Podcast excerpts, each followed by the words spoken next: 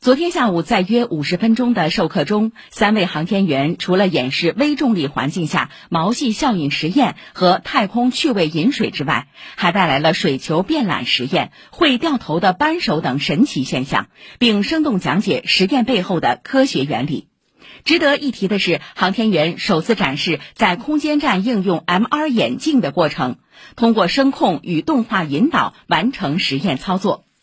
与首次授课相比，这次天宫课堂直播画面更加清晰，声音延迟减少。北京航天飞行控制中心通信调度袁旭东介绍，飞控团队首次采用双中继卫星分别跟踪的方式，实现问天舱和天河舱同时下传授课内容。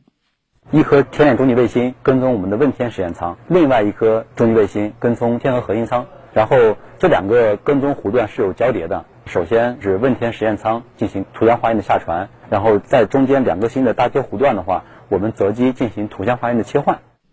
而针对太空现场授课的难点，航天员叶光富昨天在做客央视新闻直播时介绍说，每次授课都会存在很多不确定因素。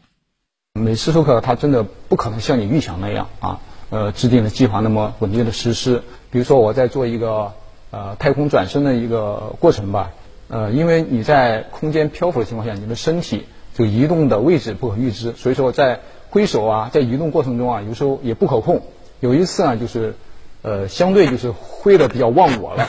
等回来的时候，一手打到了那个餐桌上，哎呦，除了手疼之外，我还看到整个餐桌上的调料品和那些榨菜，还有一些牛肉干啊，满上的飞，所以说当时场面非常精彩。